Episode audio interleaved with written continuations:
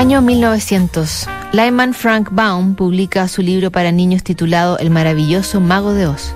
En Alemania, el conde Ferdinand von Zeppelin emprende el vuelo del dirigible que se conocería justamente como Zeppelin.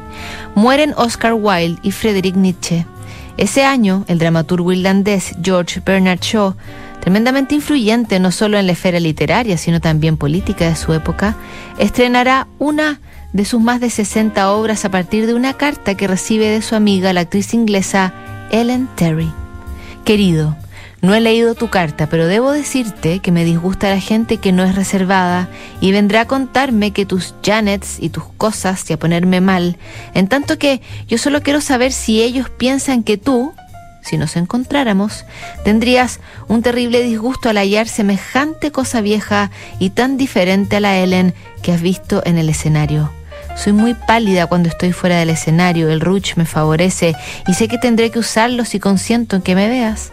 Esto sería tan patético porque ni siquiera el Ruch haría que me admires lejos del escenario. Qué maldición es ser actriz. No puedo ir porque no soy linda.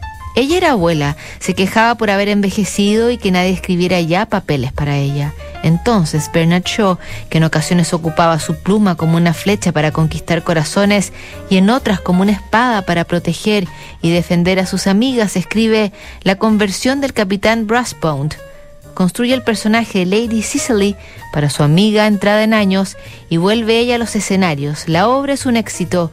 Confiesa alguna vez Ellen Terry, estoy segura de que Bernard me ha escrito este papel solo por ganas de llevarle la contra a todo el mundo, pero no.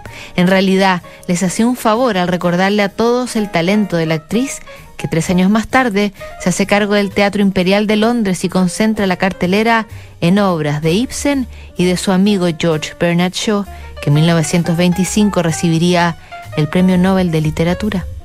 La próxima semana seguimos revisando cartas aquí en Notables.